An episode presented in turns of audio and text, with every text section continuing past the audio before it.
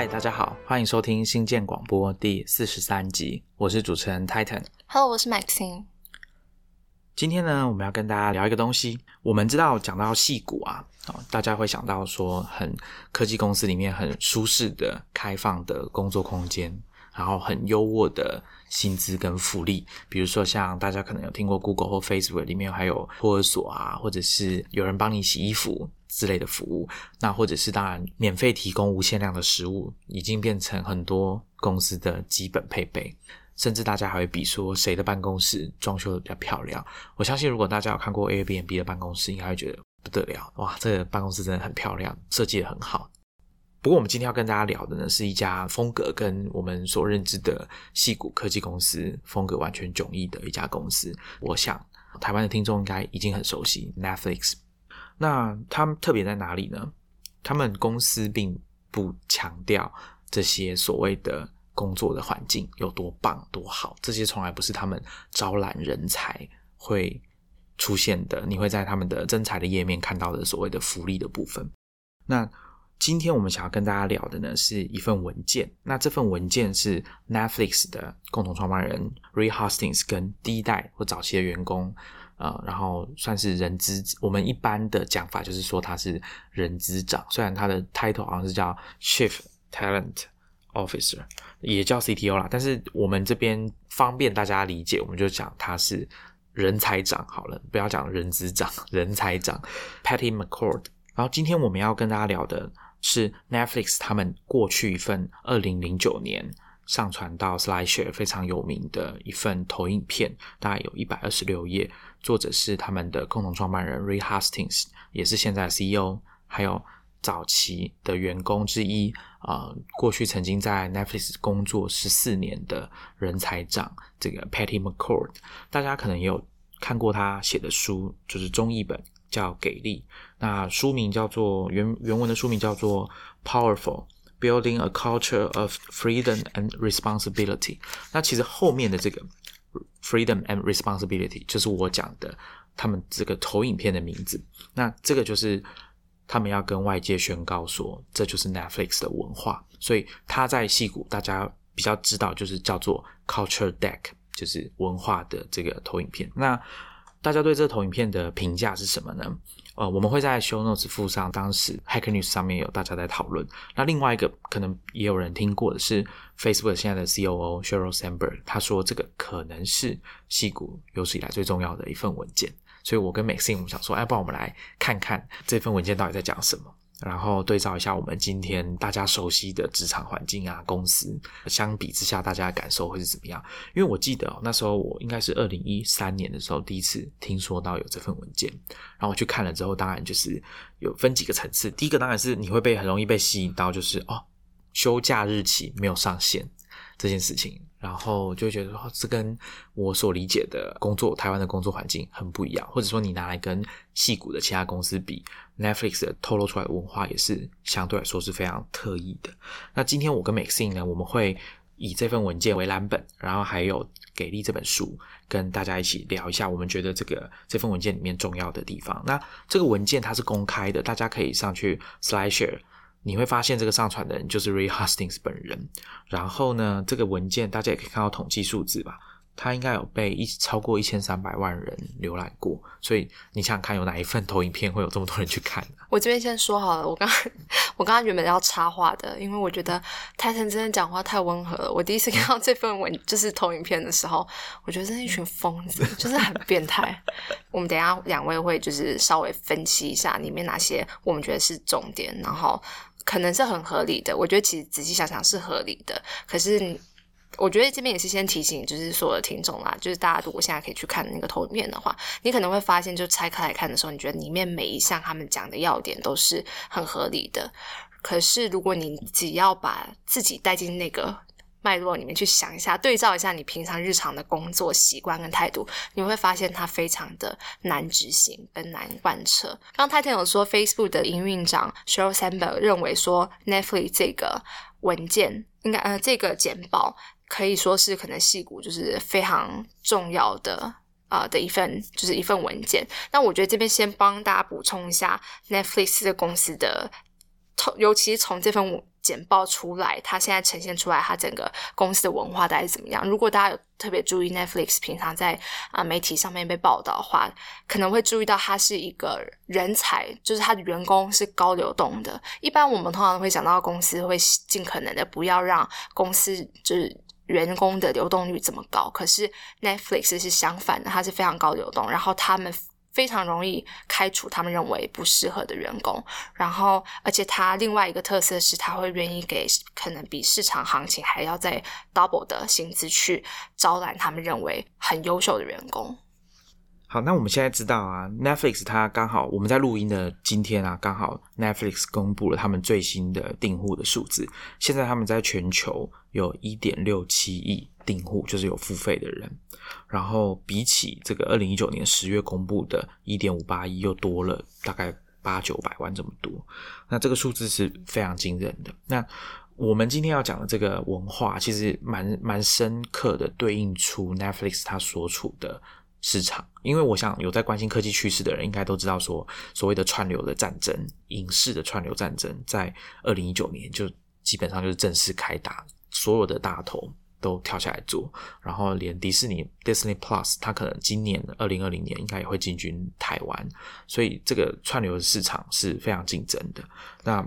Netflix 这家公司到底要怎么样在这个环境下存活，而且是市场的领导者？以以我们现在看到这个订货的数字来说，它应该是市场上的领导者，没有错。那在开始之前呢，我们还是要邀请大家，就是如果你很喜欢我们的新建广播，欢迎你到 iTunes 帮我们打星，然后留言，或者是你可以到我们的 Facebook 粉丝团来私讯给我们，跟我们分享你听我们节目的感想，或者是你也可以到 Twitter at。Star Rocket 跟我们互动。或者是写信到 hi at starrocket.io 告诉我们你对最近这几期的节目的一些想法，或者是你自己啊，因为我们总是喜欢发发问嘛，然后在节目中问一堆问题，我们今天可能也会也会做一样的事情，那都欢迎你，就是跟你的亲朋好友分享我们的节目，还有你对里面一些有趣的议题的一些想法，我想这应该是不错的一个聊天的话题啦。那当然也不要忘记来订阅我们的电子报《科技创业周报》，每个礼拜三晚上。发刊，然后我们的新建广播呢是每个礼拜三的早上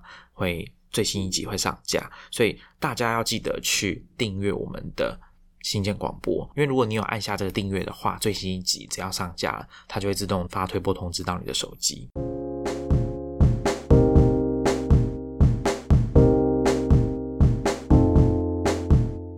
好，那我们进入今天的主题吧。刚刚有提到，我们今天要跟大家聊的这个文件的名字就叫做 Freedom and Responsibility，就是 Netflix 的企业文化。我跟 Maxine 我们会提出一部分来讲。那这个投影片我刚刚有说它蛮蛮多页的，可是啊用字遣词都比较简单，大家应该可以用就是一点时间把它看完。连接我们也会放在 Show Notes，大家可以去看一下，而且也可以跟 Netflix 现在的人才招募页面的内容去比对一下，内容有一些。不一样，但是大致上是相同的。那这个文件呢，它里面有提到几件事情啊。第一个是他们 Netflix 里面的九个价值，然后接着呢，他们会从七个面向去解释这九项价值。那我们知道，其实各大企业基本上都有他们自己的一套价值的遵循的法则，像 Uber 也有十四项。那其实是 T.K. Travis Kalanick 从 Amazon 那边学来的，因为他很敬佩 Jeff Bezos，所以很多企业都会有自己的这种。价值的部分，那 Netflix 他们他们在写这些价值的时候，其实也也有他们自己的一套风格啊。他们等一下我们陆陆续续都会谈到，比如说公司不是一个大家庭，好，等一下我们会谈到这个重点。但是其实有很多市场上有很多公司，他们喜欢强调说，我们公司就是一个大家庭，我们就把员工当家人一样。然后 Netflix 就是说，没有没有这种事哈，在我们这边不是这样子。那接着呢，我们在谈投影片的中间，我们也会引用《给力》这本书。我们刚刚前面讲到，Netflix 过去一段时间待了十四年的人才长，这个 Patty McCord 女士，她写的这本书里面提到的一些细节跟内容，我们会拿出来跟大家聊。好，那我们就先从这个书里面有提到蛮大篇幅在讲，就是企业组织里面应该要大家都要知道公司的商业模式，公司在做什么事。公司到底是靠什么赚钱？Patty McCord 在他的书里面就有提到说，这件事情很重要的原因是因为以客服来说好了，很多企业都有客服的部门，不管是内部还是外包的。那客服通常会被当成可能是员工做的层级里面，可能大家普遍会觉得他是层级比较低的，尤其是第一线在接电话的客服人员。可是呢，你要怎么让客服人员知道说他们的影响是什么？因为通常客服就是我们讲嘛，除了店面的门市的人员之外，客服可能就是第一线去跟顾客接触的人。像比如说我们在使用各种 App 或软体，好了，我们遇到的问题。第一个都是要先去找客服，或者是我们会去留言，那谁会来回应呢？当然也是客服。那所以通常客服跟顾客接触之后，会给顾客就是可能算我们讲第二印象好了。我们使用完产品之后的印象，那或者是我们还没有使用去询问的时候，也是客服来接洽我们。所以其实这件事情他觉得很重要。那可是因为我们大家都知道，这没有反映在薪资上面，客服的薪资上面。可是 Patty McCord 就说，企业应该要让客服知道。公司在做什么？他们的贡献在哪里？就是我们的客服到底在这整个我们的公司的报表里面，财务报表里面，到底哪一个部分我们有提供我们的贡献？比如说，像企业都会去计算获取客户的成本，那其实这一块就有包含在客服里面，就是我们取得一个客户到底要多少成本，要花多少钱，这是其中一个。那另外一个就是，比如说你的研发部门或者开发产品的团队，企业里面可能大家的职务。比较单一，那他可能这个工作做久了，或者说分工比较细之后，他就会忽略，或者是完全没有把这件事情公司到底靠什么赚钱，把它放在心上，那很容易在做决策的时候就会有问题。所以 Patty McCord 他在书里面他就说，大家应该要去想说，你的同事或者是你的员工是不是真的有知道公司想要做什么？他指的并不是说公司的这种最高层次的。这种所谓的 vision 就是愿景的部分，而是整个商业模式是怎么运作的，不是只有业务人员要知道，不是只有行销人员要知道，研发甚至是人资，因为 Patty m c c o r 他其实从他自己的角度出发，他觉得人资部门不应该只是那种根据他的说法，就是帮大家办教育训练，然后福利。然后做绩效考核，然后通常都要笑笑的，就是让公司的同事保持愉快的工作的动力。他们人资部门想要有更多的成就感，他们想要知道自己的投入跟公司的成长、公司的业务的表现到底有什么直接的关系。所以这也算是他从他自己的经验出发得到的。的一种启发吧。那我觉得这点是蛮重要的，因为很多时候你在做自己的工作，你很卖力的做自己工作，执行老板交代的任务。可是如果你不知道公司到底在干嘛，或者是公司到底靠什么赚钱，你很难去把你自己的工作的产出，跟你在思考怎么样把工作做更好的中间，有一点像是跟公司的核心脱钩了，从最枝微末节的地方影响到公司的表现。其实刚刚 Titan 讲到说，Netflix 他会希望底下的员工都可以了解，就是整个公司运营的状况。那他们其实，在做这件事情，最主要是其实是蛮符合他们在推广的一个公司文化，就是透明。因为其实像泰腾刚刚说的，你要一些员工要知道整个公司的营运状况，其实你要看很多的资料。那这些资料，其实在传统的公司来讲，可能会有就是不同的分级，他会可能认为说你。第一线你是客服，你可能层级不够高，你没办法看到这么机密的资讯，或是他们可能会判断这是属于可能商业机密或什么的，他不愿意开放给底下所有的员工看。可是这件事情在 Netflix 的话，他们就不是他这样的操作方式。那 Netflix 他强调透明，然后希望全部的员工不分你的职位、职称、不分你的任务，都可以一起全面去参与整个公司的营运。那这样子对这块这就是强调透明的。文化其实也反映在他们另外的其他几个制度，比方说最常见的是反馈机制，就是所谓的 feedback。那 feedback 这个机制，其实在一些新创公司或是科技公司，尤其在戏股这类的，应该算是蛮常听到的一种做法。就是我觉得很多公司应该都有类似的的机制，只是有没有做到 Netflix 这么的极致，这么的极端。Netflix 的那个反馈机制，它最一开始其实是匿名的。它其实这个 feedback 机制就是说，比方说我。他们可能有个后台系统或什么的，然后你可能要发发送一些讯息，然后针对，比方说我针对 Titan 的一些啊他的表现，然后我给予我认为他哪点做的不够好，可以需要改进，或哪点做的不错，然后我直接写那样子。那他们一开始的时候是匿名的，是完全不用写自己的名字。可是后来就是他们自己 Netflix 里面的工程师们，又是工程师，就有点像群起发难，认为说，哎，你 Netflix 不是很强调一切都要就是透明嘛，公开，然后大家要坦率，就是敢言。那当然，我我希望这样的反馈机制是公开透明的，你不要用匿名的方式，因为我想要知道是谁针对什么样的问题，然后给予我这样子的的意见或者是建议。因为其实一开始啊，会想要匿名，我想这个原因大家可以蛮直觉，大家可以理解，就是希望不要让大家很有压力，因为毕竟是要讨论你的同事。那可是后来呢，因为工程师就是抗议这件事情嘛，所以后来他们这件事情有在这个投影片里面有写到，Netflix 不鼓励公司的员工在别人的背后讲，就是讲别人的坏话。嗯，有些人有一个习惯是他会跑去跟人资或是其他部门的人，就是抱怨自己的同事嘛。那它里面就有讲到说，当你在写这个互评，或者你在评论同事的时候，那个内容，请你就你敢当面跟他讲的话来写。对，意思说，如果你不敢当面，比方说，如果我不敢当面跟泰腾讲什么话，我就不要在背后讲。其实就这样子。那其实这也是一种他们试图杜绝一些呃公司政治。职场政治这样的风险，像刚刚前面讲的匿名，一开始我们的假设通常是匿名，大家会比较敢说真话。那可是后来慢慢的会发现，匿名有时候只会变成一些无形的攻击，然后其实也没没办法真的就事论事。所以为什么工程师会希望说，我们既然要讨论事情，然后要真的是就事论事，以事实作为基础来讨论的话，那我们干脆全部都是比较以开放透明的心态。或是做法来操作这样子，那我自己在 feedback 文化这一块，是我个人是蛮赞成的，因为其实过去的工作经验也是有碰到那种很喜欢跟你 要回馈的。主管就是三不五时，每次讲完话就问说：“哎，有什么 feedback 给一下那样子？”然后我有时候觉得多到会觉得很烦，说你最大的问题就是你一天到晚跟人家要 feedback，就是非常的吵。可是其实真的有做过类似像这样反馈机制的，也许有些听众有过，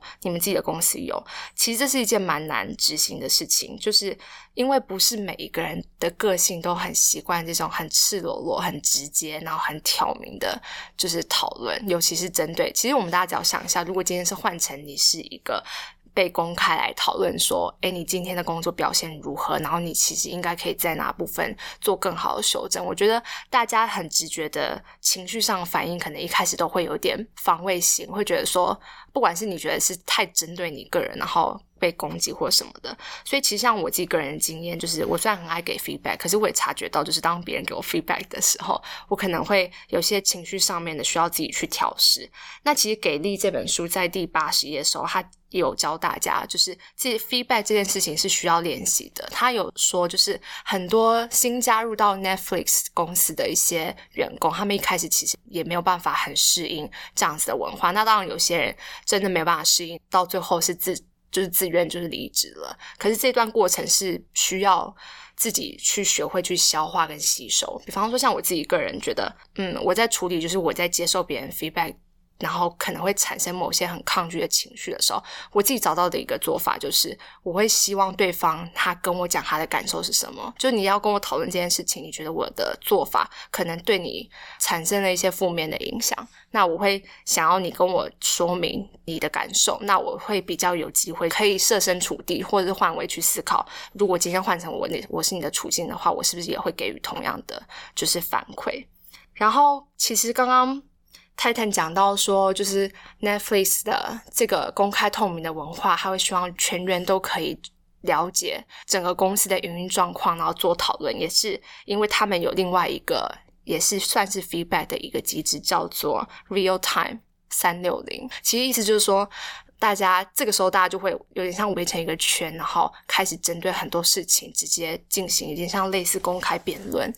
他书中其实有分享到这一块，就是你参与这个员工参与这个的时候，其实你是完全不分你的工作内容是什么，你其实可以就各个层面公司整体的营运状况，你认为哪里需要修正，或者是你你有什么其他建议，可以是可以直接提出来的。对他们有特别强调说，这是不分阶级的，并没有因为说你是主管，你的声音就是会可以很直接的压过其他人的意见这样子。而且也不会局限说只能就你自己的业务去讨论，这就是为什么一开始泰森强调 Netflix 希望员工可以完整了解公司的商业模式，因为他们认为说有时候来自不同角度观点的意见，有可能可以跳脱这个框架的思考，有时候是有有帮助的。然后刚刚呃我们有讲这个在分享。或者说在讨论事情的时候不分部门跟职位这件事情啊，Patty McCord 他里面有举例，他说之前有一个新任的主管来了之后，他在跟大家自我介绍，他开了一个会，然后跟大家自我介绍说，我我来公司服务这样子。那有人就问了他一些问题，那这个主管一开始就是有点惊讶，后来他私底下跟 McCord 讲说，那人是谁啊？他以为他是谁？怎么这样跟我讲话之类的？那 McCord 就就跟他讲清楚说，这是我们就是 Netflix 的文化。这个主管他就后来很快，他说他不适应，没多久就走了。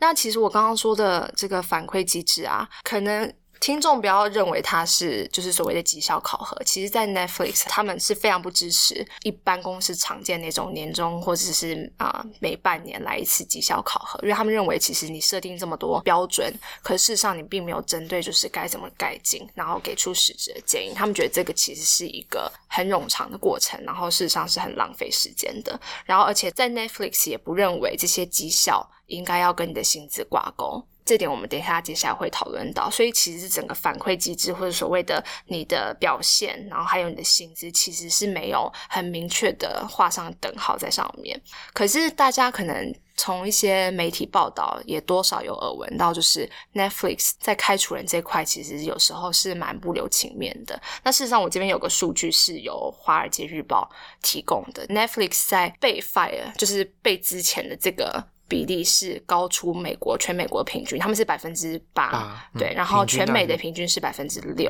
那在 Netflix 自主愿意离职，像刚刚泰森前面提到那个 那个很很不很不适应 Netflix 文化这种自主离职，其实只有百分之三而已。但是从这个数据可以看出来，Netflix 是蛮习惯去淘汰他们，或者说可以说很果断的去淘汰他们认为不适合的人。刚刚美信有讲到绩效考核这件事情，那 Patty McCord 他有讲，他说他个人是非常反对这种所谓的年度的绩效考核，就是等到年终一年快要过去了，然后就发单子给你，然后做自评啊，然后大家评量，还有主管给你评分。他觉得这个东西旷日费时，就是以比较大规模的组织来说，人资部门要完成全部的绩效考核会花很多时间，而且。根据他们的经验，他们会觉得做这种东西跟你公司的绩效有直接关系吗？这是一个没有被证明过的事情。就是你做了这么多绩效考核，对你们公司的业务跟你们的业绩到底有多相关？这件事情，他是认他个人是抱持比较怀疑的态度的，所以他会说不要等到年度。才来做这件事情，你应该是每半年、每季、每个月，甚至每周都可以做这些事。就是意思就是说，不要等到那么久。然后再加上他们自己公司内部，至少在他公在 Netflix 服务的那个期间，他们在做公司在做预测的时候，也不会去做什么为了超过三季以上，就是不到一年，因为他们认为他们所处的这个市场变动的速度真的太快了。说如果做超过这个时间的营运规划的话，根本就不准。一点效果都没有，只是浪费大家的时间。所以，那就问题来了。那我如果是一个很高流动，然后很常 fire 人的一间公司，可是我又没有传统公司的那种绩效考核的制度，那我到底平常是怎么去呃去评估说我的员工的表现？尤其是如果听众你现在有在看 Netflix 的那一个那一份简报的话，其实你可以看到他们一直在讲，就是他们想要找那种 high performance，就是你表现非常优异的人才。那 Netflix 在 YouTube 上面，他们的官方账号上面，在二零一九年九月的时候，有放出三支很短很短的影片，每支大概都只有两到三分钟，然后分别介绍 Netflix 是怎么进行，就是一些考核员工表现，还有我刚刚前面讲到的一个反馈机制，还有包含他们的主管是怎么来做决定要去裁员这件事情。可是你会看完这三支影片，你会发现他们还是没有制度，就是他其实真的没有一个，也许是他们从来都没有跟对外。讲过了，但至少就我们现有手上的资料来看，其实没有一个白纸黑字可以像一般人比较能够接受那种客观的评估制度。它只能透过前面提到的，你可能很日常的每天那种公开辩论，或者是员工彼此之间很公开透明的 feedback 机制，然后来看你整个整个长期来看你整个工作的表现。然后，所以其实我好我在查资料的时候，我也很好奇，说那究竟主管，因为他们掌握员工生杀大权的，其实就是主管阶层，他们不会把这个工作就是完全让人资部来处理。那所以他们 Netflix 有一个制度叫做 Keepers Test，它是给主管来决定。比方说，主管我今天看一个人，我决定要不要 fire 他的时候，主管要问自己一个问题，就是说，我现在这个 team 里面的员工有多少人？如果他告诉我说他两三个月之后要离职，离开 Netflix，可是他去做他在 Netflix 做类似的工作，那我会不会想要全力去争取或去挽留他？他们等于是用这个，我觉得其实是有一点点模糊的问句，然后来评断说他们。觉得这个员工适不适合持续待在 Netflix 里面，然后适不适合要再用更高的薪水或是其他方式去挽留他？然后我自己个人会觉得说，因为 Netflix 它在那个简报里面其实就不断的强调，他们没有太多的公司政策，他不会想要把很多东西很细节的，就是制度化下来。可是，在这样的情况下，就会有个风险，变成说很多的判断其实回归到。个人身上，尤其是回归到像是主管这样子，他可以决定说一个人的去留。那同时他又没有一个真正的绩效考核的客观的评估方法。像是《华尔街日报》在二零一八年十月的时候有一篇报道，他采访了一大堆 Netflix 的前员工。那有些员工是自愿离职，有些是被资遣的。多数他们采访出来的，并没有真的很抱怨说 Netflix 的工作文化很差，可是也有蛮多是。提到说，他不太能理解为什么前几个月他还是被公司认为说是表现 top performance，然后结果后几个月突然间就收到就是他即将要被辞遣，因为他不适应他现在这样的工作这样的讯息。然后这个中间到底发生了什么事？他到底哪些地方表现突然间差到他要足以直接被辞遣？这一块的资讯是蛮不透明的啦，所以而且 Netflix 也从来没有真的针对他们究竟是怎么决定要淘汰一位员工，然后出面去说明。那《华尔街日报》那篇报道的时候也有提到说，有些员工会认为说 Netflix 的这个 Keeper Test，它其实。虽然说前面 Netflix 他会尽可能想要杜绝一些办公室政治，他会觉得大家就是有话直接讲，有话直接讨论，就你不用在背后说，那这样也方便就是主管做一些比较客观的评估。可是有些前员工会觉得说，Keepers Test 这种制度其实遮盖了本来就已经存在办公室政治。比方说，可能做这样判断的主管，他为了不要让自己看起来太不果断，所以他就他就真的就是很果断的去去开除人，就是。可能会产生这样状况，然后或者是大家有点怕自己就是被开除，所以可能会要特别表现出来积极的参与度也好，或是特别针对某些事情提出 feedback，所以变成说 Netflix 因为它这样子没有一个很客观的判断标准，然后再加上又强调高流动率，所以其实。也有些人反映说，内部会有一些恐所谓的恐惧文化，因为会害怕你自己，因为你永远都不知道你下一秒钟是不是突然间不是人，然后所以你会采取一些比较极端的做法。那在开除员工啊，或者是之前员工这件事情，其实 Netflix 在他们的投影片跟给力这本书都有讲到，就是他们很在意的就是这个员工他现有的技能，或者说他现在我们评估他能够做的事情，跟未来公司的发展。有没有关，就是有没有办法帮得上忙？如果不行的话，他们就会果断请他离开，并且从外部找适合的人才。我记得有讲到一个案例，是他们当时 Netflix 要转到做串流的时候，他们必须要把所有的东西都搬到 AWS 上面。他们提到具体的是，他们切换到串流之后，他们就发现不到一年，他们就要有能力可以应付相当于美国当时三分之一宽频网络的流量。的这个能力，他们必须要立刻想办法提高资料处理未纳量的这种新计划。所以这时候他必须要怎么办呢？他们要赶快要建立一个团队，然后完成这个工作。m c c a l 他就跑去跟 IT 部门的主管开会嘛，说大家评估该怎么做这件事情。那 IT 部门的主管就说：“你给我们时间，我们就可以做到。”这样，那 m c c a l 他竟然说：“坦白说，要说谁能做到这件事，那一定是你们，但是你们无法在九个月内做到。”所以他们该怎么做？他们就要引进在云端作业方面有优异经验的人才，然后又要能够跟 AWS 公司达成对 Netflix 比较有利的这种方案。其实大家可以知道，说 Netflix 一定是 Amazon 最大客户。这一直以来在早期，呃，不能说早期啊，在之前也曾经会 Netflix 也常常被人家问到说，哎，AWS 他们的母公司 Amazon，他们也有在做 Amazon Prime Video。这样你们不就是很尴尬这个竞争关系吗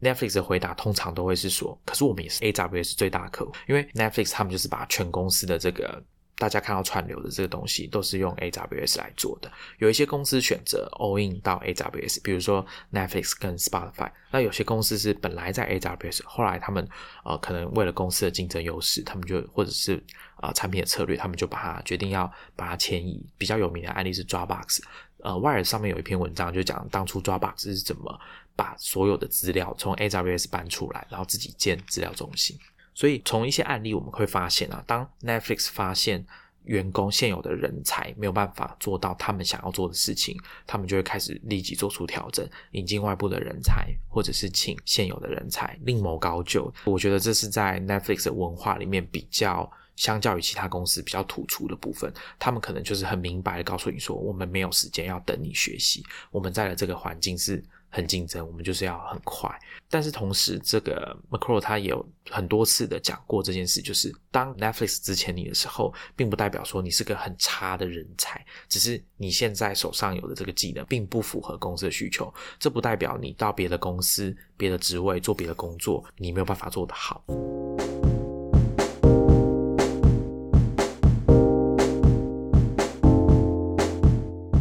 那这边我透过之前员工这件事情，顺带提到一个，他们在投影片里面有讲，Netflix 会跟员工说，我们并不是一个大家庭，我们是职业的球队。如果听众有在看这个职业运动比赛的话，可能可以呃算是比较了解这个概念吧。很多球队他们的目存在的目的，除了赚钱之外，就是要拿冠军。那拿冠军，你可以把它比喻，把它类比成在商业市场上面，你要当市场的领导者，很多职业球队在夺夺冠的这个过程中，他们必须要不断的调整他们队上的这个位置。比如说以篮球来说，哈，就是啊，总共十二个正选的球员，然后五个先发位置，好，或者是以足球来说，就是场上十一名，然后总共有二十几位的球员。那其实这个过程是一直在变化的。大家看，呃，是 NBA 市场上的交易啦，为了要夺冠，球团可能必须要忍痛交易掉一些可能在这个球队已经待了很久。球迷很喜欢他的这样子的球员，或者是我自己比较喜欢看的是足球。我比较熟悉的球队是西甲的皇家马德里。我可以跟大家讲，从我二零零二年开始看比赛，皇家马德里的队长没有一位是成功在马德里退休的，他们全部都必须在合约到期之后去别的球队。就是把就是去别的球队踢球，那这件事情可能大家会觉得比较难以接受，就是说啊，他们是球队曾经是球队最好的球员，或者是曾经是球队上最重要的球员队长，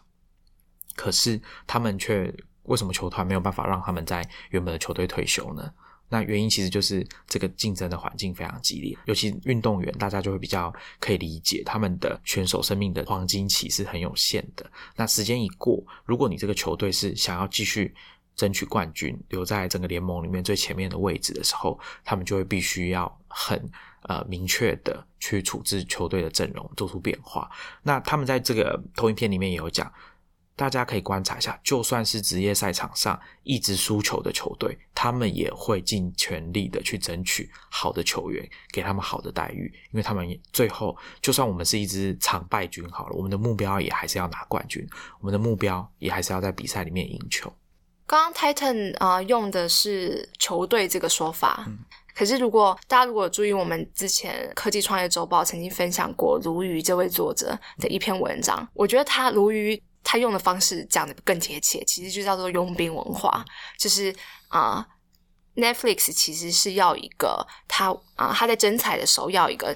这样一个人才是他的各方面条件是已经完全准备好，然后有集战力，可以立刻上场帮我打仗的。他其实不想要花太多的时间从零开始培养一个人，然后慢慢的等他开始能力变强，然后才开始战斗。所以这就为什么。那 Netflix 每进到下一个阶段，他公司要要做其他发展的时候，他一定会去看，说我接下来这个发展我需要什么样子的人力，然后我现有公司里面的人力符不符合？如果不行的话，我就果断淘汰，然后我快速的透过外面去引进新血，已经是可以集战力的人上来，然后去帮我快速的打下我下一个阶段要的战场。那从这边，其实 Patty McCall 他在《给力》这本书里面，也有从这边再延伸到另外一个，我觉得也是 Netflix 的这样子的公司文化的一个态度。他说，Netflix 不会为员工的职涯负责，那是员工自己的事。这个这这个态度其实听起来有嗯合理，但是又有一点点冷血。因为其实我觉得，当然，我觉得我们这个世代的工作者已经不太像我们啊父母那一辈。父母那一辈可能是比较会期待说，你毕业出来找工作的时候，这份工作是稳定的，然后你甚至可能一辈子待在一家公司里面待很久，你变成一个非常忠诚度非常高的的。的老鸟这样子，那你可能就一路在公司里面会有一个稳定的升迁升迁管道，让你慢慢的薪资这样加加上去，然后甚至老了有退休金或什么什么这样，有很多来自于公司的保障跟承诺或者是福利。那当然到我们这个时代，可能已经不完全是有这样的观念了。我们其实换工作。换工作也好，专职，或者是说现在比较常讲的一个 boss word，就是要做斜杠好了。其实这是蛮常见的，应应该说应该说是慢慢越来越普遍的一个现象。可是 Netflix 是采取，我觉得稍微再更呃再更极端一点的做法。就像刚刚讲的，因为他要的是一个佣兵，所以我不确定这样讲。如果有听众有朋友在 Netflix 工作，会不会觉得说这用佣兵来形容是有点太过于刺耳？但是。这先假设这是一个，这是一个比较好理解的方式，就是 Netflix 会在一开始的在面试员工的时候，他就很清楚、很直白的告诉这位应征者，你来这边的工作其实是比较像是阶段性的，就是我公司现在有这样子的需求，然后我要找这样子的人才，所以我不会在面试你的时候让你有错觉，说我可以保障你。之后，未来十年都在我们 Netflix 里面工作，然后我还有一个很稳定的升迁制度或是绩效考核，然后让你慢慢的这样一路爬上去。就你能不能够爬到某一个位置，然后或者你能不能够继续待在 Netflix 啊？第一最大的还是取决于你的能力。符不符合？就是你的能力、应变能力、你的学习能力够不够快？然后或者是说有没有办法符合我们现在的需求？所以其实分两个，一个是你可能个人的能力，就是你你的学习，然后你的整个表现。那第二个可能是比较，也不是叫冤枉啦，但是可能就是因为公司真的有新的发展、新的政策，然后你的集战力不够，那他肯定要很快速的就是换掉。所以你在 Netflix 不会看到现在台湾很常见的所谓的储备干部这概念。当然也是因为这样子。他没有要啊，慢慢的培训你，一路这样培训你，他还要一个集战力够强的的人直接上场去打仗，所以他才会提供了非常高的待遇，通常是外面的我们讲市价市价的 double 这样子。那我其实某方面我觉得是蛮残酷的，因为这是一个完全适者生存的一个游戏，也不叫游戏啦，就是职场竞争。可是另外一方面，我觉得 Netflix 的，你可以把它想象成说，他并不想要。他需要立刻转弯的时候，然后让经验不够的员工赶鸭子上架，因为这可能不只是对公司自己是一个很重的伤害，然后对于员工来讲，其实也不是很好。所以刚刚提到说，像是佣兵文化，然后或是 Netflix 是需要一个集战力很强的强者。我觉得这是外界普遍对于 Netflix 在人才招募上面会认为说，他们就是 Netflix 的公司里面全部都是 A 卡，然后你只有非常非常强的人，然后非常非常聪明的人才有办法挤进 Netflix 这样的一个战场。那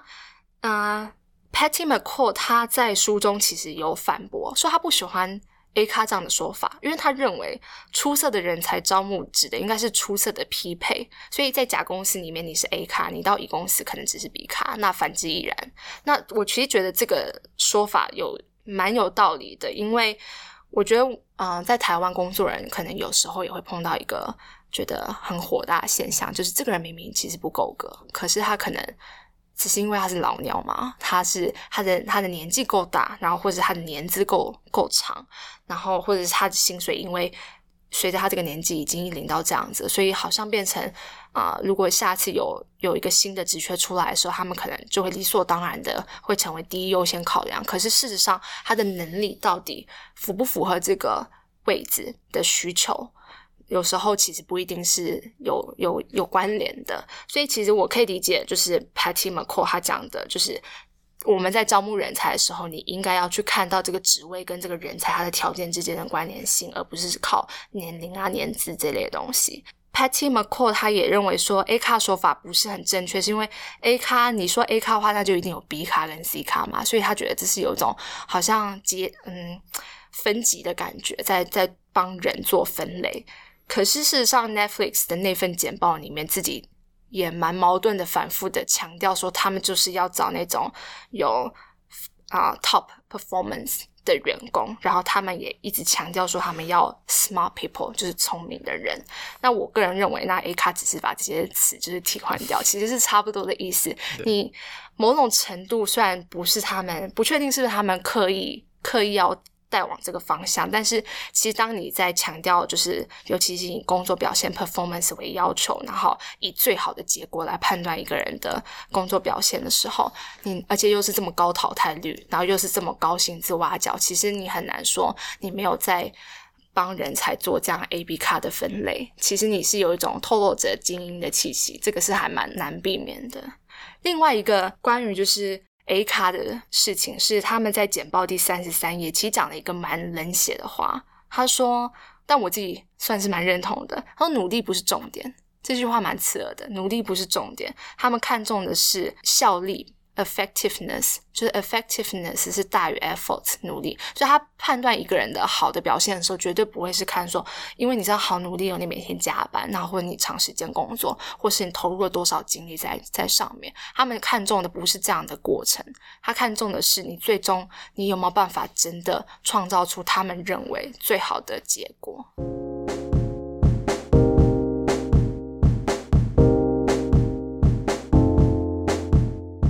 刚刚美森有讲到说，他们看重的是表现，所以比起你很努力但得到的结果很普通，他们更要的是，哎，我我不管你有多努力，你只要给我最好的表现。那如果你的努力很少就可以达到这么高的表现呢？那公司会赋予你更多的责任。m c c r o 在书里面有提到，当时有一个呃设计师主管。进来之后，大概做了九个月嘛，工作表现非常好，所以他得到的这结果是再给他两个团队让他领导，所以这是 Netflix 做事的方法，而不是说你很很努力。然后加班，我们就给你比较多的薪水，并不是这样子的。那为什么？就是他们在这个投影片其实也有讲到说，为什么他们对于这所谓的 high performance 的人才需求这么强烈？他在第四十页的时候开始有解释。我觉得这个部分呢，大家可以特别去投影片看一下。这里是在讲他们，我刚刚讲前面有提到七个面向去讲他们的文化。那其中第三点，也就是这个投影片的名字，freedom and responsibility。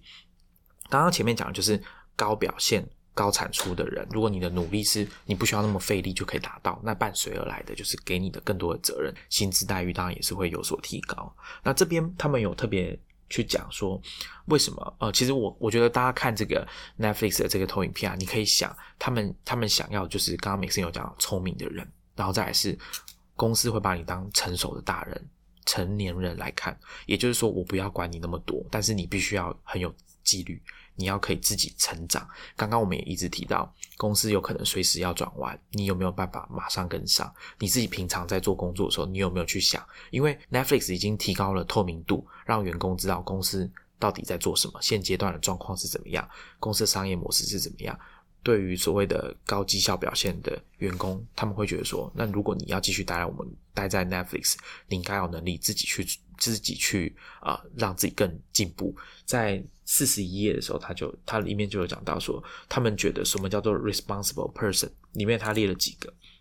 比如说你要能够有自我自我驱动，你要有可以自己让自己前进的这个动力，然后你要有自己要很有纪律，要很自律，然后要能够自己。进步就是公司不会帮你安排一大堆的这种培训的课程，然后让你有这种所谓的这个升迁的管道，一路一路这样按照顺序这样往上爬。你要表现的像一个领导者，就是所谓的优秀的人才的其中一个很重要的指标。那最后面他有讲一个比较简单的，就是我想这个应该是很多团队合作里面的人你都有看过，或者是你就是那个人。他讲说，他里面讲很白话，就是你要把地上的垃圾捡起来。就是说，当团队有一些重要的应该要做工作，或者很困难，大家都想要闪得很远的工作，那是不是你就是那个会去把它捡来做的人？这个就是他们认为说是少见的负责任的这个一个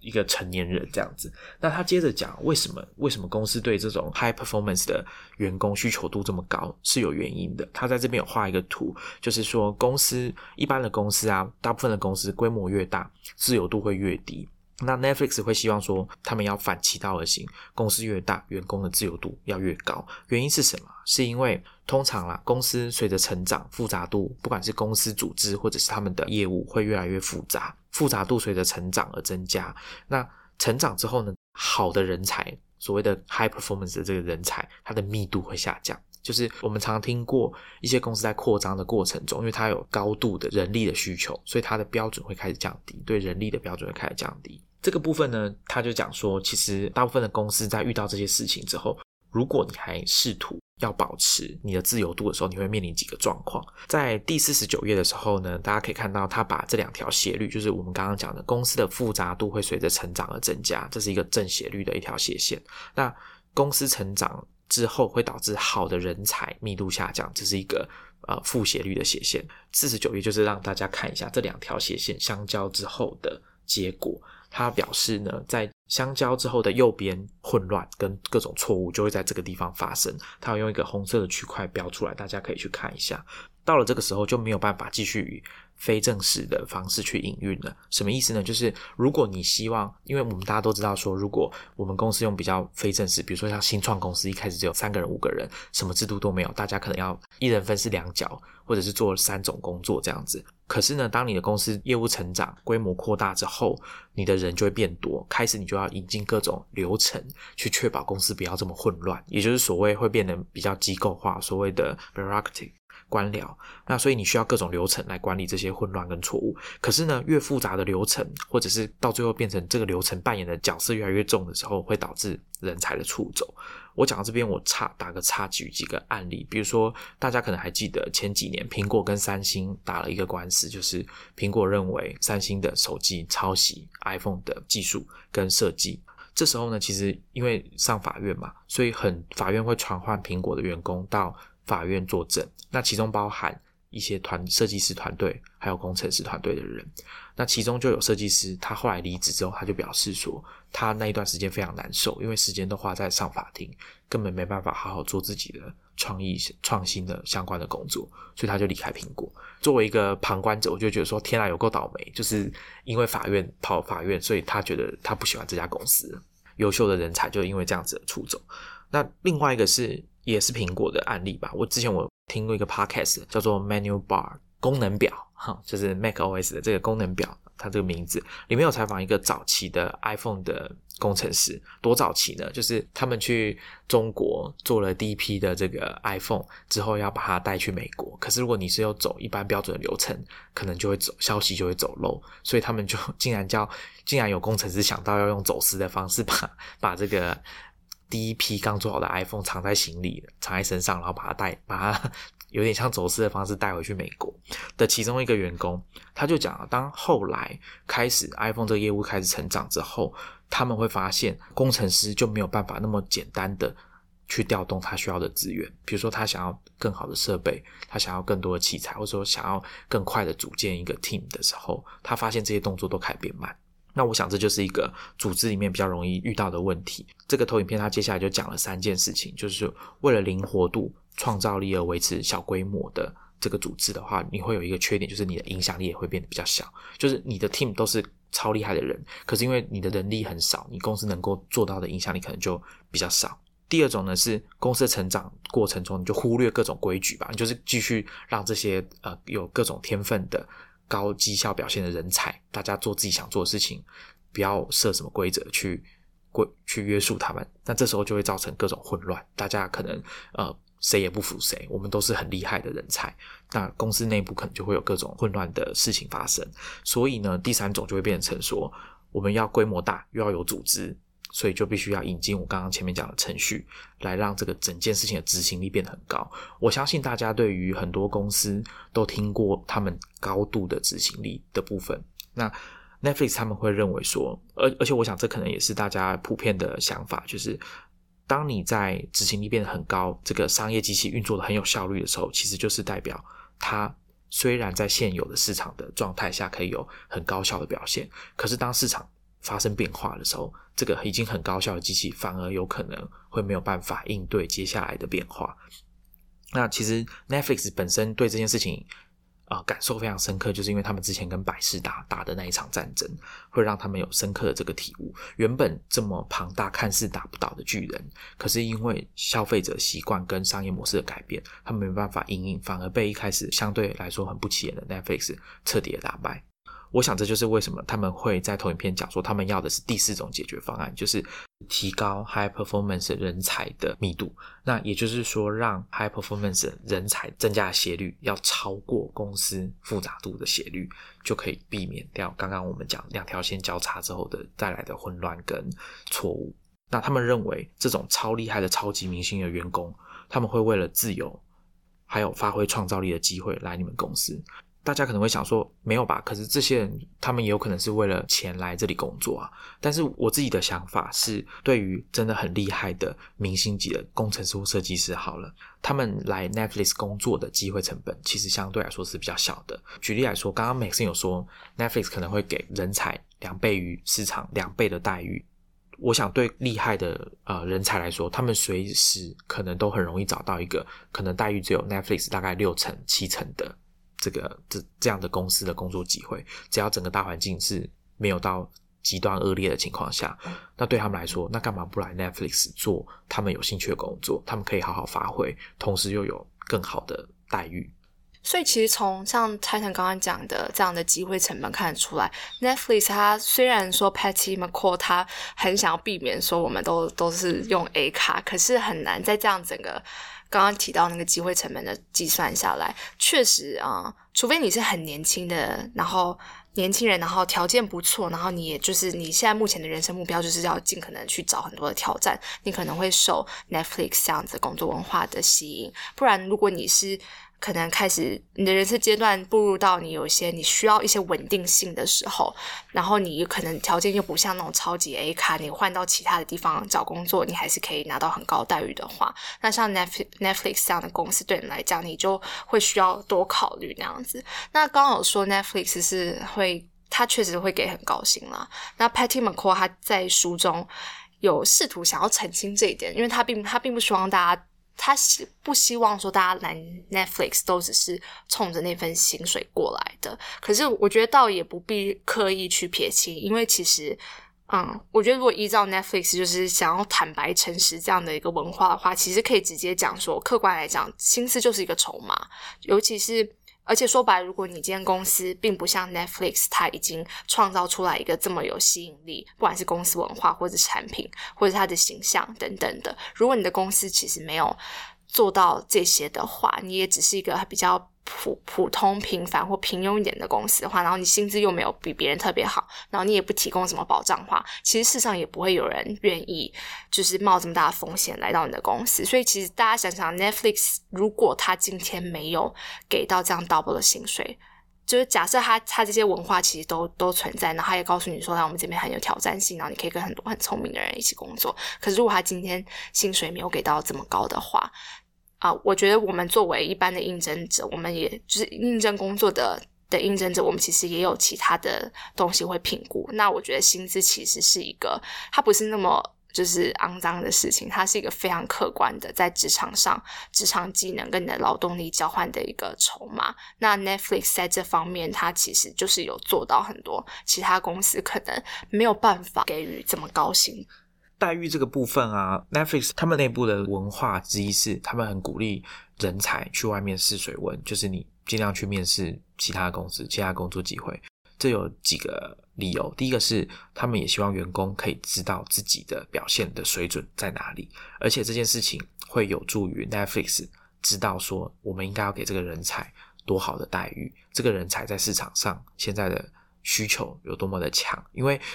呃，比较直觉来想，就是员工当员工去被鼓励去外面找工作试水温的时候，当他发现有别的公司同，尤其是同产业的公司给比较好的待遇的时候，那回过头来，这这个员工可能就会跟 Netflix 争取说我要比较好的待遇。那这时候 Netflix 就会知道说啊，刚刚美森有讲到所谓的 keeper test，就是我要付多少钱我才可以留下这个员工，或者是我要付出多高的成本我才可以找到取代这个员工的人。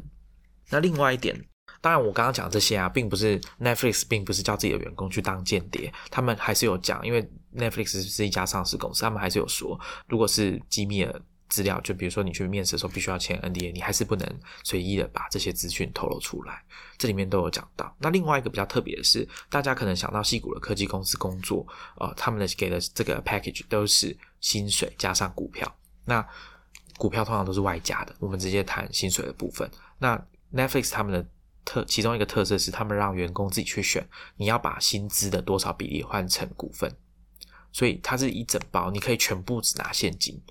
你不看好公司的股价没有关系，你就是全部都拿现金，或者是反过来，你可以多换一些股份，但也没关系。那不过我看他们的征彩网页啊，有特别的说明，在一些国家的法规是这件事情是不被允许的，比如说台湾就是好像是没有办法选，你高薪要多少比例就多少比例这样子。讲到就是在其他国家的状况啊，其实 Netflix 因为它慢慢的就是要扩展到就是海外，然后在海外设立公司，它这一套文化就是强调非常透明，然后强调非常直白，那诚实的反馈机制，然后包含它这种呃高流动率，他没有想要把人才绑死在自己的公司，他反而是希望他去人才好的人才到外面去去转一圈这样子。其实这些文化在他们啊。开始在海外要设立一些就是公司啊 office 的时候，其实也会碰到跟当地的文化产生一些冲突。比方说，嗯，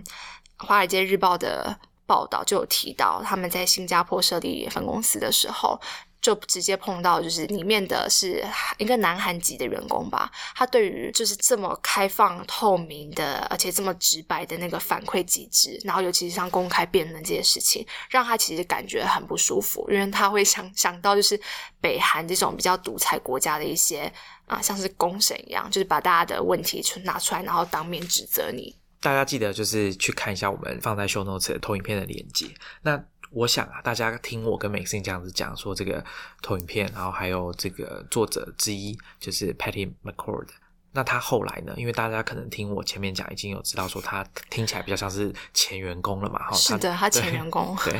事实上他是在 Netflix 一成立的时候就被 Reed Hastings 招揽进来，请他加入 Netflix。他待到二零一二年，所以大概待了十四年多，所以呃，大家可以发现他其实离职距离今天也有一段时间了。那后来他是怎么离职的呢？他其实也是我们前面讲的，他也是被认为说已经不适合 Netflix 未来的发展，也就是说他也是被之前的。那有媒体就问他说啊，那你到底是为什么被之前？然后他给了一个很微妙的答案，他说大家应该都有跟就是情人分手的经验吧？那你？应该不会想要跟一个陌生人分享说那一天你分手那天到底发生什么事情。那当然他也是有做一些解释，就是说他虽然失望是一定会有的，就是说他没有办法再继续待在这家公司，他认为这是一定会有的。这也是为什么 Netflix 也会给这种被之前员工比较好的所谓的资遣费，大概会有到四个月的薪水，然后就是给你一个缓冲，让你去找下一份工作。McCrow 在这本书里面就有讲说，他希望 Netflix 是可以扮演一个所谓比较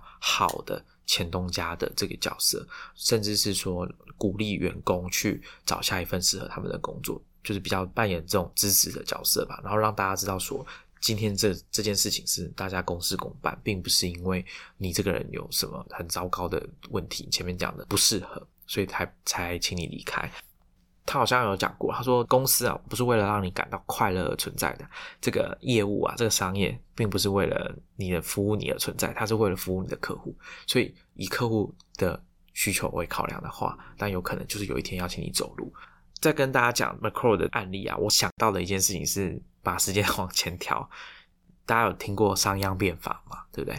可能大家只记得都是商鞅当时变法之后让秦国变得很强大，但其实商鞅本人的下场并不好，因为他当年在为秦孝公变法的时候，设计新的这个律法的时候，曾经有得罪一批他们秦秦国境内的这个旧的贵族。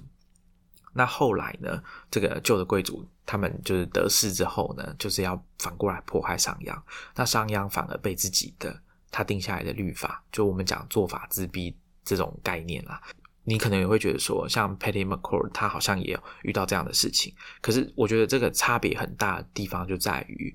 他今天离职之后，他还是有他自己的保有他自己的职业生涯，然后在进一步做他想要做的事情，而且他可能也充分的了解到说，这个他跟 Ray Hastings 共事这么久，因为其实他在去 Netflix 之前，他也在 Ray Hastings 的新创公司，另外一家叫做 Pure Artria 的软体公司工作过三年，所以他们其实共事的时间已经超过十五年，大概有十七年那么长。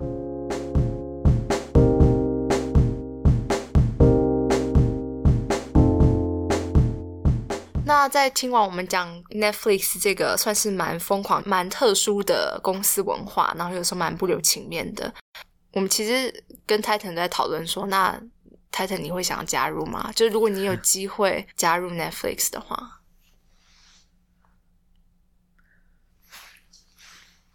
这问题真的蛮难回答的，我觉得。你等一下这段空白的你就不要剪掉，就让大家就是真实的感受到你你整个大犹豫。